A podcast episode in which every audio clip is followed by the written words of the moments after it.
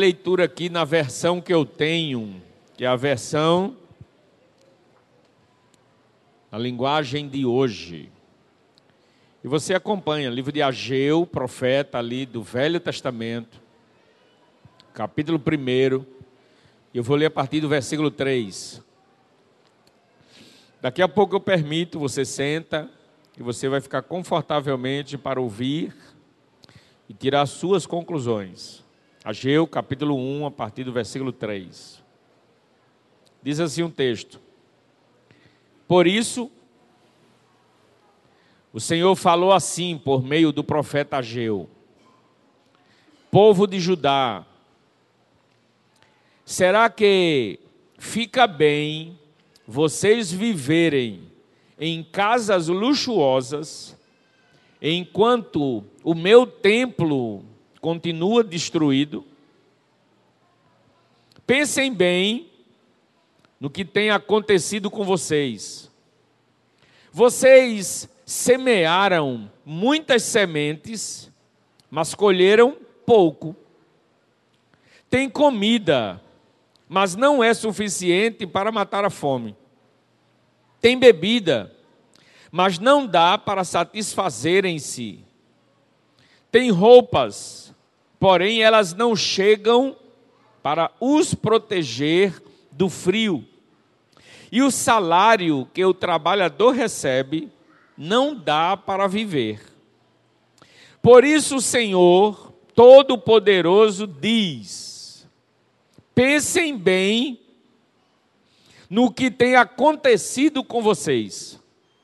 Agora, vão até as montanhas, tragam madeira e construam de novo o templo.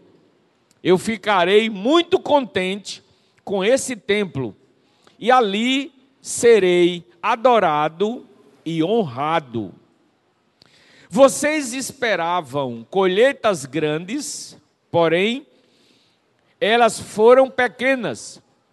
E quando estavam levando para casa o pouco que colheram, eu soprei tudo para longe. E por que foi que eu, o Senhor Todo-Poderoso, fiz isso? Foi porque vocês só vivem cuidando das suas próprias casas, mas não se importam com a minha casa que está destruída. Obrigado, Deus, por esta palavra, por essa expressão do profeta Ageu, e que tem muito a nos ensinar. Eu quero pedir ao Senhor que todos os corações aqui presentes, em todos os lugares desse espaço, possam estar sensíveis e que possam, Deus, encontrar nesta palavra sentido, porque Deus, quando a tua palavra é ministrada e quando os corações assimilam aquilo que está sendo entregue da tua parte, existe possibilidade de arrependimento, de cura e de libertação. Que a palavra seja bem clara e que todos nós possamos viver o que o Senhor quer nos ensinar nessa noite. Em nome de Jesus. Poder sentar, queridos. Se tivéssemos de dar um tema, aí a gente ia pensar naquilo que poderia talvez sugerir a você a colocar em ordem algumas coisas na sua vida. A nossa vida, na verdade, é uma relativa bagunça. Em algumas coisas a gente até organiza, em outras questões, não.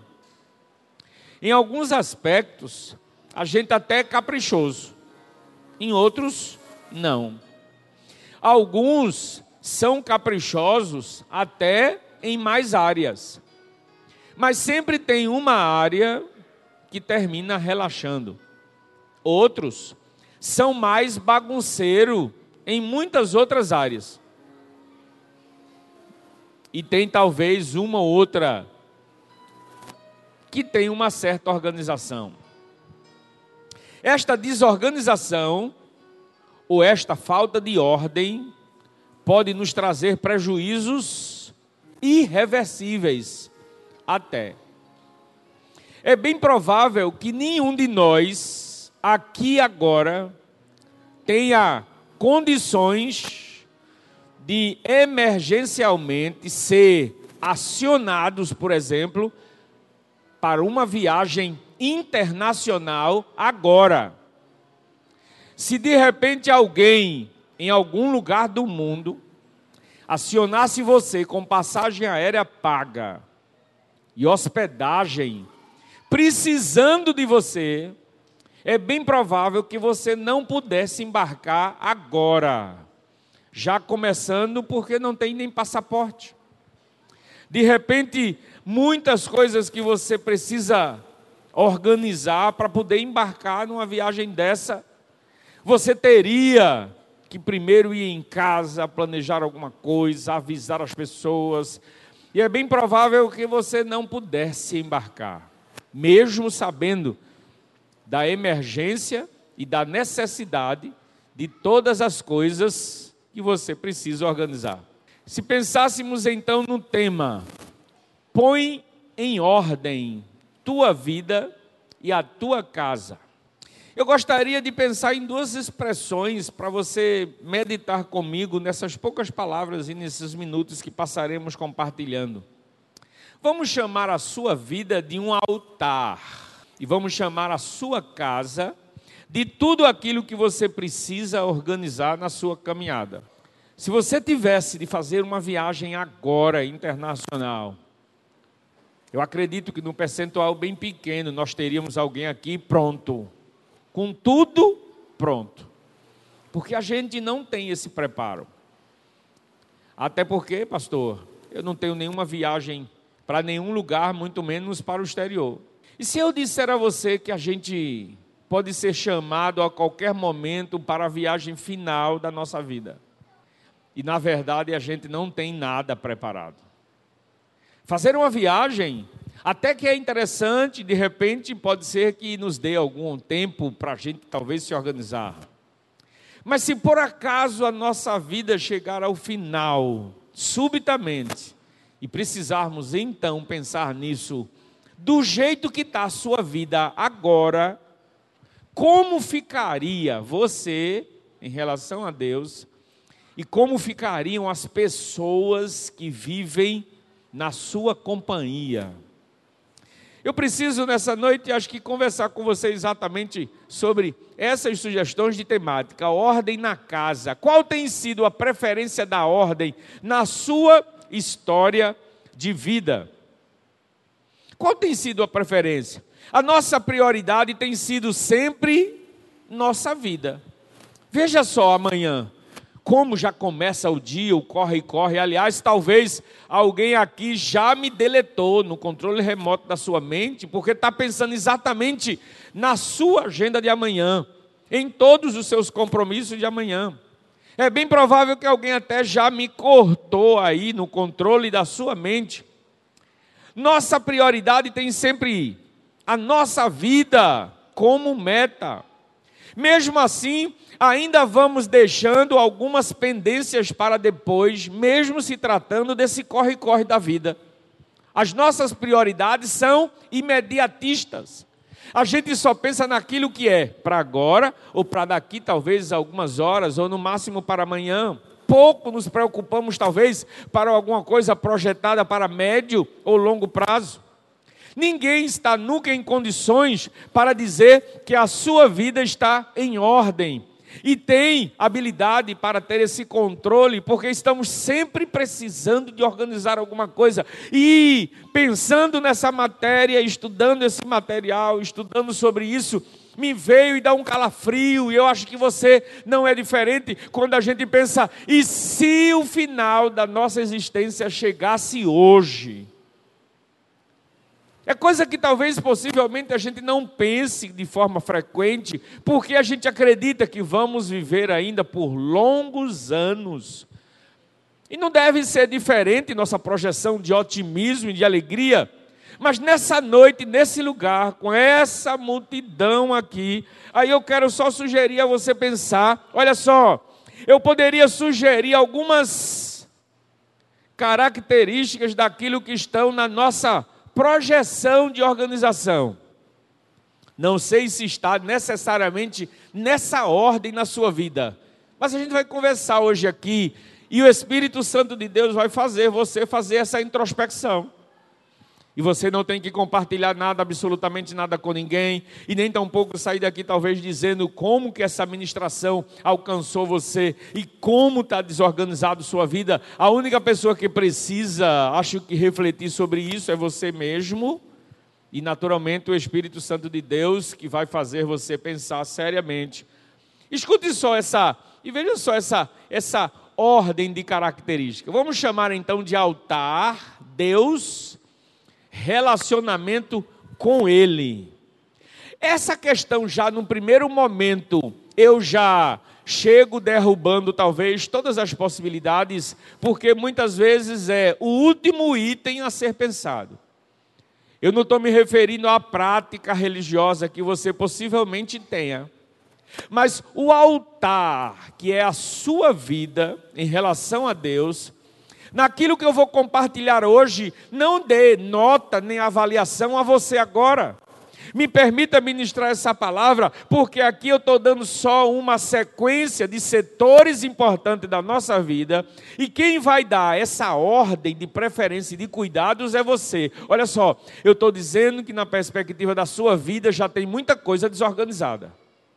De que você talvez tenha uma problemática hoje muito séria, se você precisasse ser hospitalizado, talvez, e não tivesse consciência para resolver algumas coisas. O que é que ia ficar e que situação ficaria você e sua família? Isso só na perspectiva humana.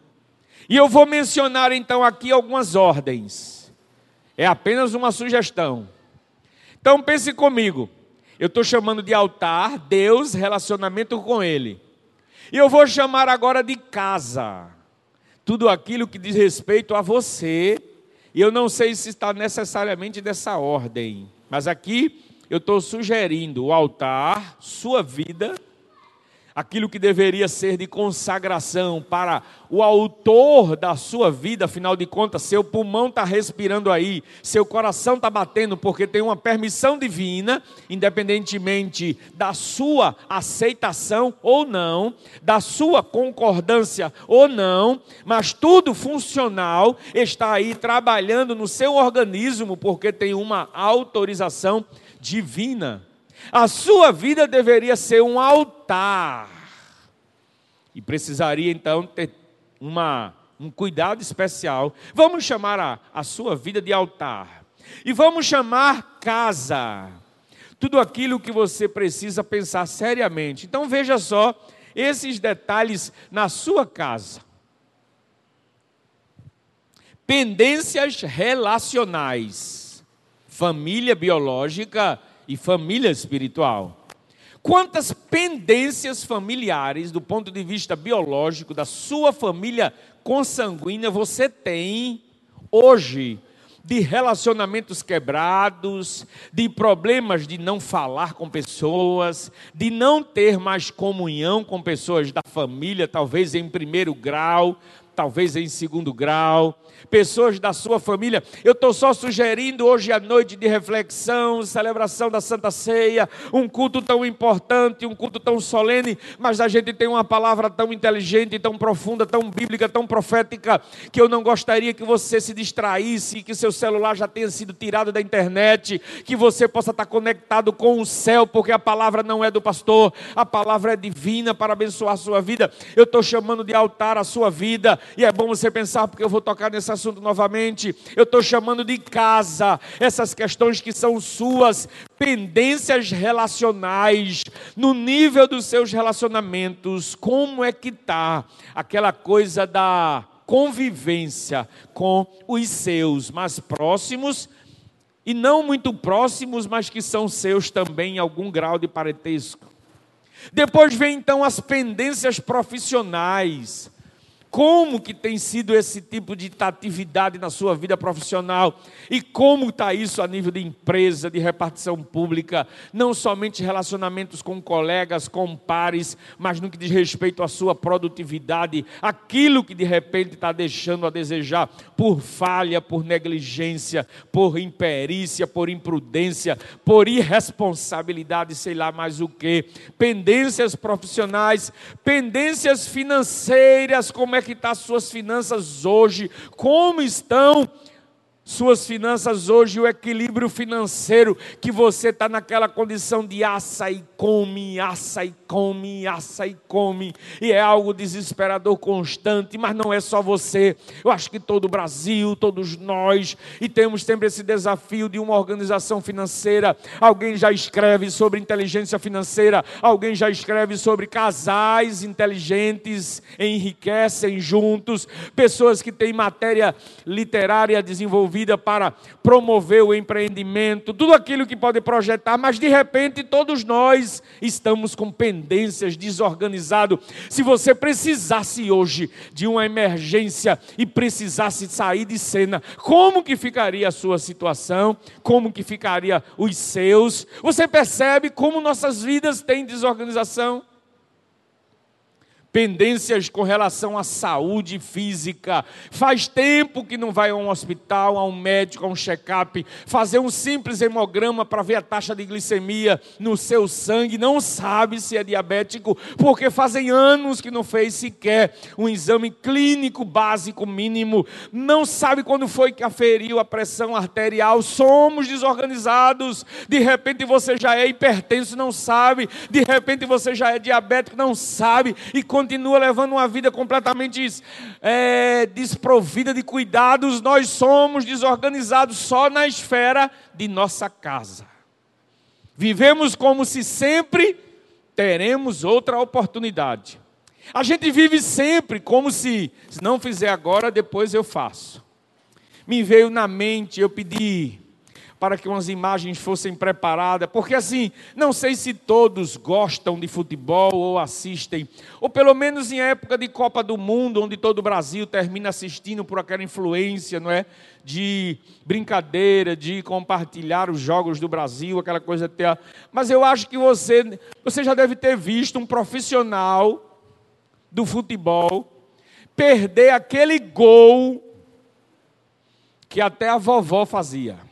Tem lances no futebol profissional que é absurdo. E o que é que tem isso a ver, pastor, com sua colocação? Você está diante de oportunidades muitas vezes que está escancarado o gol da sua vida, está escancarado a possibilidade de um resultado fantástico, está escancarado a chance de realização na sua vida, e aí você simplesmente desperdiça por falta de concentração, por excesso de preciosismos, peladeiro aqui vai entender minha linguagem.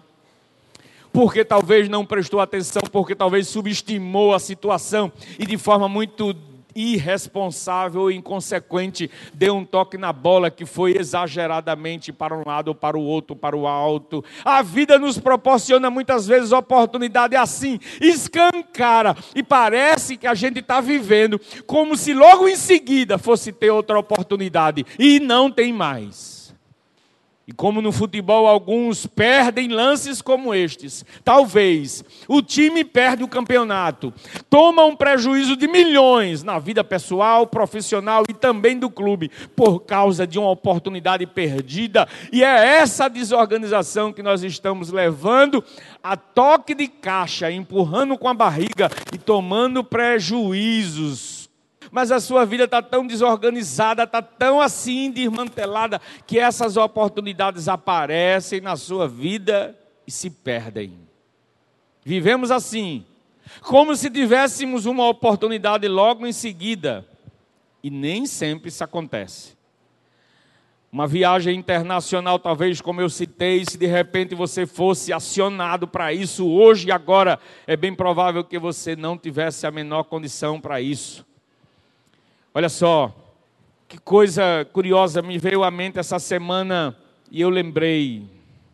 E trouxe para a gente pensar que definição, que conceito, que explicação Que raciocínio, que lógica, sei lá qual era a ciência que você iria buscar para tentar interpretar uma situação dessa. Todos lembram do tombo, da queda do avião da Chapecoense. Eu acho que eu tenho assim. Jornalista Rafael Renzel. Antes disso, tira, tire ele aí, tire ele.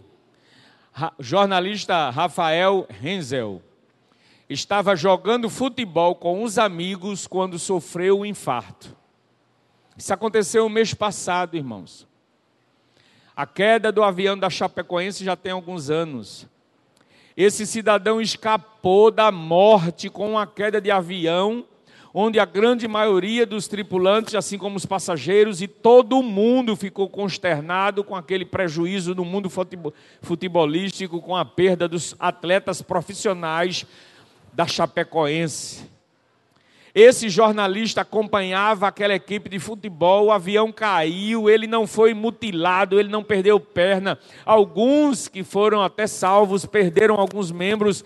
O Renzel não teve prejuízo do ponto de vista de nenhum tipo de mutilação, conseguiu sair com algumas escoriações, alguns problemas, mas foram revertidos, tratados, cuidados, estava bem, olha só, com os amigos batendo uma pelada, sofreu um infarto, agora sim. E morreu.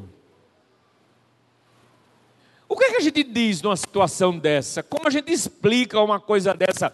Escapa de uma queda de avião de forma tão drástica como aconteceu, e aí, brincando com os amigos, apenas num futebol, tem então a vida ceifada com o infarto. Você consegue perceber como nós temos talvez situações que a gente não leva a menor ideia, não tem a menor ideia de que a nossa vida está desorganizada e a qualquer momento a gente pode ser chamado para um tipo de investida e pode ser, quem sabe, a chamada do nosso limite da nossa caminhada? Nessa expressão de Ageu que nós acabamos de ler, eu preciso trazer você a meditar em alguns versículos, me dê esses poucos minutos, olha só. Colocando em ordem o altar ou a casa?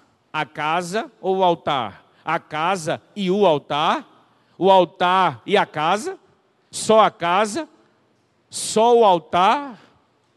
Você consegue enxergar quando eu digo altar, sua vida, quando eu digo casa, aquelas circunstâncias que eu falei, entre tantas outras? E agora, pensando no texto de Ageu, eu quero trazer essa mensagem para você, para você sair daqui pensando seriamente, está na hora de rever o meu altar, porque a minha casa é uma consequência. Quando eu vejo o meu altar, que é a minha vida, como a prioridade, a casa é uma consequência. E aí eu quero pensar à luz de uma palavra chamada a Israel, mais especificamente a tribo de Judá, de uma exortação do profeta Ageu, que nos faz prestar muita atenção e sermos acionados a uma reflexão profunda. Acompanhe-me essa meditação. Olha o que, é que Ageu está dizendo: será que fica bem vocês viverem em casas luxuosas enquanto o meu templo continua destruído? Nós não estamos brincando de religião, eu não faço questão de ser acionado como religioso. Nós precisamos encarar como um desafio fantástico, principalmente na nossa geração, no nosso universo de mundo, diante de tantas teorias, filosofias e informações, eu preciso estar cada vez mais certo da presença do Espírito Santo de Deus na minha vida, mesmo a contragosto do planeta, mesmo a contragosto do mundo, mesmo na contramão do universo. Será que é melhor vocês viverem preocupados com as coisas humanas? Com as suas vidas pessoais exageradamente, enquanto que o altar do Senhor na sua vida está destruído. Nossas casas nem são tão luxuosas assim do ponto de vista da vida, do ponto de vista humano. Nossas vidas também nem são tão organizadas assim, mas a nossa dedicação ultimamente tem sido para nossas casas, para aquilo que diz respeito aos nossos interesses, à nossa humanidade. Você consegue perceber quanta energia, quanto recurso, quanto tempo você usa nas atividades suas? Você está organizando a casa, você está organizando um apartamento, você está organizando seu emprego público, federal, estadual, municipal, não sei. Você está organizando seu empreendedorismo, você está organizando sua vida secular, você está organizando tudo, ou pelo menos tentando e deveria. E nada de errado nisso. Mas o profeta está dizendo: será? Será que vocês ficam bem? Percebendo que as casas, aquilo que é da sua vida, se é que consegue organizar, está indo bem e o meu templo destruído. Aí ele insiste, e eu preciso chamar a atenção: pensem bem no que tem acontecido com vocês. Vocês semearam muita semente, ou seja, estão trabalhando bem, mas colhem pouco. Vocês têm até comida, mas não é suficiente para matar a fome. Vocês têm até bebida, mas não dá para satisfazerem-se.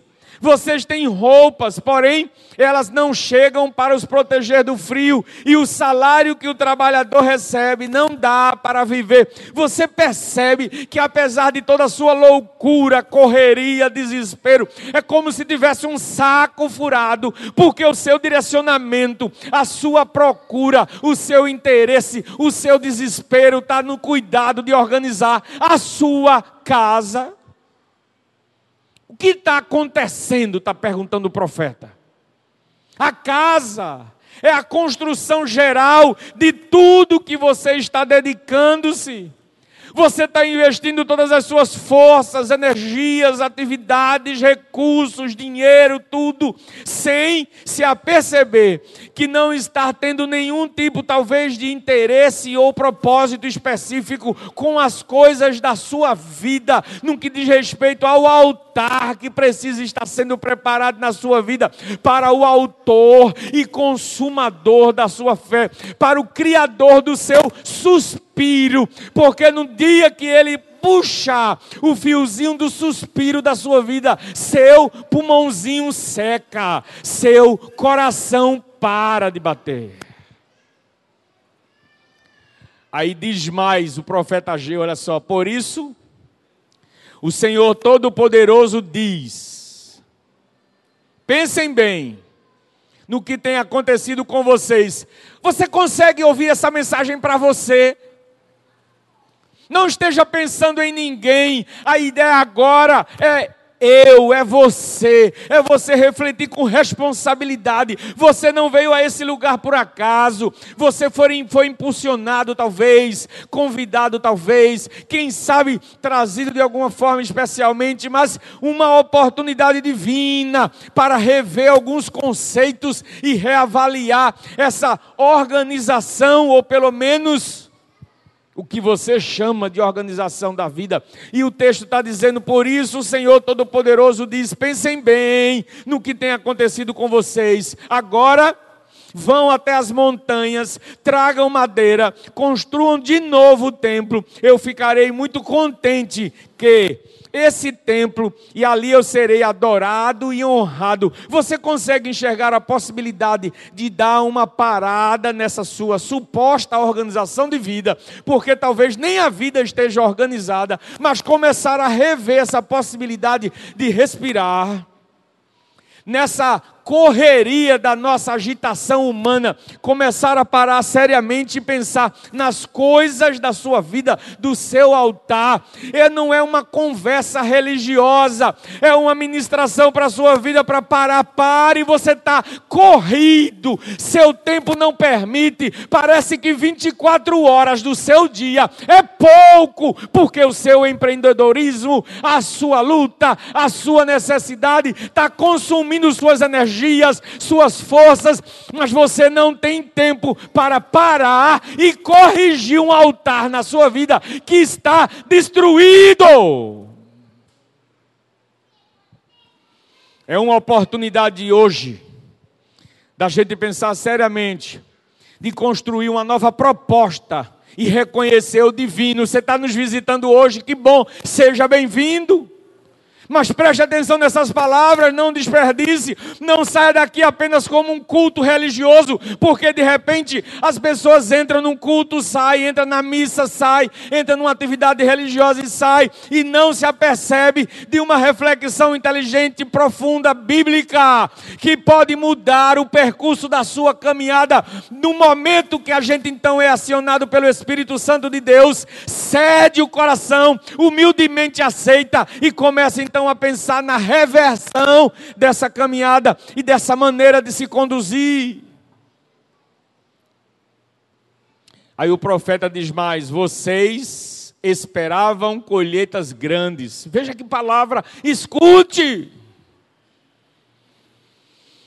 Porém, elas foram pequenas, não é? Investiram tanto, se cansaram tanto, se desgastaram tanto, energia, recursos, saúde, tempo.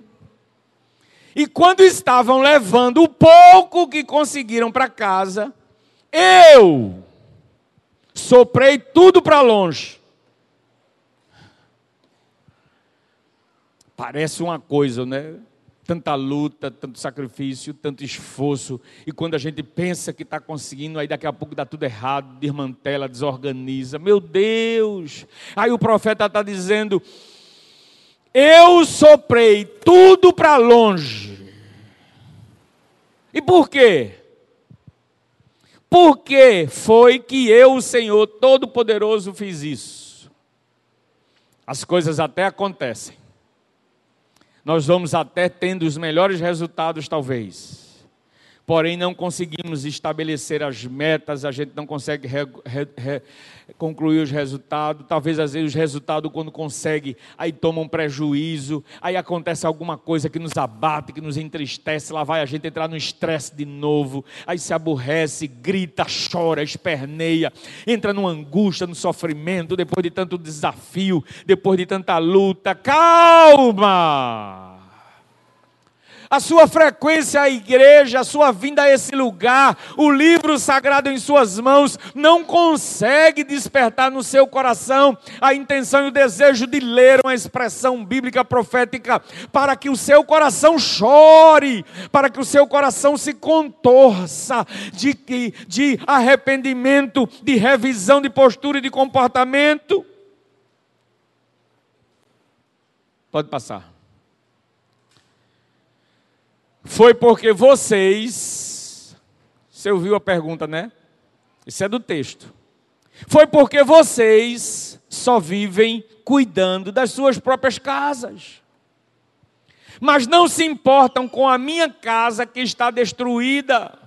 O altar da sua vida está destruído. Você percebe isso não? Você não consegue mais ter um momento demorado de oração espiritual, aonde você ouça a voz do Espírito Santo de Deus com aquele batimento cardíaco, tendo alguns minutos do seu tempo. Você não tem tempo. Você trabalha demais, você precisa empreender, você precisa estudar, você não tem tempo. O altar da sua vida está destruído. Você está simplesmente lutando, conquistando. Aí de repente vem, toma um prejuízo, a vida fica nessa situação de muito pouco, muito pouco. Tem hora, tem hora não tem, aquele desespero. Ora consegue, ora não consegue. Aí a palavra de Deus está dizendo isso. Tem altar destruído. Nós não somos, volta aí, Juninho. Nós não somos só casa. Nós somos preferencialmente altar. Eu posso parafrasear isso ou você já consegue com o que eu disse desde o começo. Nós não somos só problemas, lutas, desafios, batalha, trabalho, salário, saúde, relacionamento. Nós não somos só isso. Nós somos preferencialmente altar. Vida, fôlego que Deus deu e que ele precisa ser adorado por você. Ele precisa que você o adore. Ele precisa que você reconheça a sua grandeza, sabe? Em meio às suas conquistas, em meio ao seu sucesso, em meio aos seus planejamentos, em meio também aos seus prejuízos, em meio às suas angústias e dilemas, em meio às suas lágrimas, mas você ter no seu dia uma parada para o seu altar ser consagrado e ser dito a Deus: Deus, olha eu aqui, eu preciso ouvir a tua voz. A vida pode levar você circunstancialmente a ter que fazer isso. E não é necessariamente castigo de Deus. Porque Deus não é pequeno nem limitado para castigar você, para que você então fale com Ele. Deus não. A vida por si só vai frear você em alguma circunstância. Naturalmente, o Espírito Santo de Deus vai aproveitar a oportunidade e perguntar a você: Eu tenho uma oportunidade com você agora, filho? A força do altar. Nessa expressão de Ageu, me lembra uma palavra de Levítico, capítulo 6, versículo 8 e 13. O Senhor Deus mandou que Moisés, agora eu vou falar precisamente ao seu altar, viu? Eu vou falar precisamente a sua vida. Sabe o que é o altar? Não é isso aqui não. Isso aqui é uma plataforma criada e construída arquitetonicamente pelo homem, para que nesse espaço estruturado chamado templo, nós tenhamos uma posição mais elevada, para que até a última pessoa possa nos ouvir da forma mais confortável possível. Mas isso aqui não é o altar que interessa a Deus, porque Deus não habita em templos feitos por mão de homens. Sabe qual é o altar que Deus espera ser honrado, adorado e respeitado? É na sua vida. É na consciência do seu coração e na sua vida. Levítico diz assim agora para o seu altar: O Senhor Deus mandou que Moisés desse a Arão e aos seus filhos as seguintes leis a respeito das ofertas que são completamente queimadas. A oferta que é completamente queimada precisará ficar no altar a noite toda. E durante esse tempo, o fogo no altar deverá ficar aceso. Depois que o fogo queimar todo o sacrifício, o sacerdote vestido com roupas de linho e uma túnica também de linho, tirará as cinzas e colocará ao lado do altar. Depois trocará de roupa e levará as cinzas para um lugar puro, fora do acampamento. O fogo do altar nunca se apagará, deverá ficar sempre aceso. Todas as manhãs, o sacerdote porá lenha no fogo, arrumará em cima a oferta que vai ser completamente queimada e queimará a gordura das ofertas da paz. O fogo, versículo 13 nunca se apagará do altar, deverá ficar aceso sempre. Deixa eu parafrasear você essa palavra veterotestamentária. Esse texto é bem interessante para nós. E na medida em que ele nos fala, nos fala sobre essa manutenção no altar. Ele nos ensina como o altar deve ser mantido continuamente como o altar deve ser conduzido, pronto para o sacrifício, e nos fala também sobre a pessoa do ofertante, daquele que oferece o altar. É a nossa responsabilidade como sacerdote, você sabe que você é seu próprio sacerdote, é você que tem que ser, se levar a Deus. Isso é o conceito da nova aliança. Manter o altar de Deus na sua vida é responsabilidade sua. É você que deve ter esse desafio e essa necessidade. Quais são as orientações de Deus que devemos seguir para o nosso altar se manter pronto para Ele, a sua vida? Deixa eu colocar a expressão veterotestamentária e trazer para você hoje. O fogo deve ficar aceso continuamente. O que é que você entende, talvez, por fogo na sua vida espiritualmente falando? O texto diz que o holocausto ficaria no altar durante toda a noite e o fogo estaria queimando. Pela manhã, o sacerdote tiraria as cinzas e colocaria mais lenha. A chama não deve apagar nunca. O fogo era o elemento indispensável do altar. Altar sem fogo era altar sem a presença de Deus. Altar sem fogo era altar em ruínas. O fogo fogo sobre o altar era a confirmação da aceitação de Deus, aquele sacrifício, aquele holocausto, aquilo que estava sendo entregue ao Senhor. No caso de Elias foi assim. No caso, Deus recebe o sacrifício com fogo. O significado disso para nós é fantástico, é tremendo. Fogo em nossa vida, fogo em nosso altar, é o entusiasmo o fervor, a dedicação que você oferece a Deus. Estamos precisando de gente que vibre com Jesus que diga que é louco por Cristo e está pronto para ser ridicularizado, humilhado, desmerecido, ofendido por amor a Cristo. O nosso entusiasmo está apenas na religião estamos valorizando a denominação, estamos valorizando o evento, estamos valorizando a coisa periférica, mas o fogo do Espírito Santo de Deus está faltando queimar na nossa alma. Quando nos lembrarmos que Jesus nos livrou do inferno e da condenação dos demônios, o nosso fogo deve ter como que uma labareda, como que alguém coloca gasolina no fogo, que dá aquele pipoco, porque a grande esperança de Deus na sua vida está na salvação em Jesus Cristo. Você já mediu o entusiasmo que você tem pelo Evangelho? Como que você se conduz à igreja?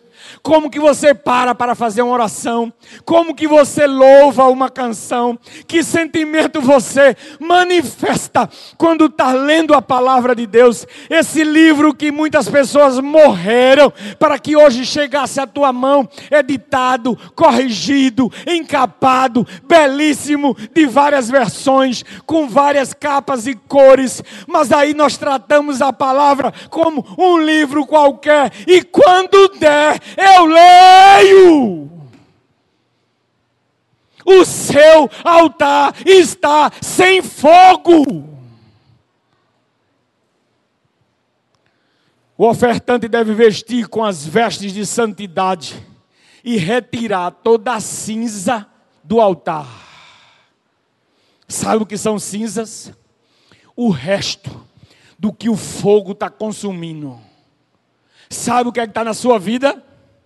O resto das coisas que estão se acumulando e você não tira. Sabe o que é está acumulando na sua vida? O Espírito Santo de Deus vai estar tá lembrando aí você. Está acumulando está ficando lá, tomando espaço, e aí eliminando a potencialidade do fogo, o resto das cinzas, daquilo que vai sendo acrescentado no seu altar. Era este o linho que simbolizava a santidade. Se quisermos manter nosso altar em ordem, precisamos nos vestir a, com a expressão daquilo que é mais santo e abençoador. E não se trata necessariamente de doutrinamento de usos e costumes, se trata da questão espiritual, do disciplinamento de um altar verdadeiramente ardendo em chamas em nossa vida. As cinzas são as sujeiras que se juntam no altar. Para o altar estar pronto para o sacrifício, elas devem ser levadas todos os dias para fora. Que tipo de relacionamento você tem para apresentar então ao seu Senhor e começar a mostrar as cinzas dos restos das coisas que você precisa se livrar? Nós vamos acumulando, entende? Nós vamos acumulando o resto dessas coisas sujas, imprestáveis, que não tem terapia que resolva, não tem tratamento psicanalítico que resolva. É uma questão de ordem espiritual. Se livrar daquilo que está condenando, destruindo, consumindo, que não tem outro termo, nem outra expressão, não. Se chama pecado. Que significado tremendo para nós. Levar as cinzas para fora é libertar-se em definitivo dessas sujeiras. Está em ordem e está em pauta a você pensar seriamente e conversar seriamente sobre esses valores, com a restauração do altar. Escute o que eu vou lhe dizer. Com a restauração da sua vida, é impressionante como todas as demais coisas fluirão, e a sua casa vai começar a sofrer os ajustes de quem está governando você. O seu altar está desorganizado e talvez destruído. E eu quero deixar você com a expressão dessa imagem. Pode passar para mim. Sabe o que é em meio a uma guerra? Em meio a um desespero de tiroteio, de, de guerra, você está na luta, num, numa batalha enorme, você está numa luta, sabe o que é em meio a uma guerra? E você tem uma oportunidade assim, de poder tocar a sua vida e sair som todas as coisas estão ao seu redor sendo desmoronadas. Mas você tem a paz espiritual suficiente para, em meio a essa guerra, conseguir ouvir o som da paz da alma. Quero convidar você a ficar em pé expressão final do seu coração. Quando o mundo ao seu redor estiver desmoronando, Deus é a rocha que você pode se firmar. Mas não tenha isso como um jargão, não. Não tenha isso apenas como uma frase de efeito. Pense nisso seriamente na organização da sua vida seu altar. Empreender energia,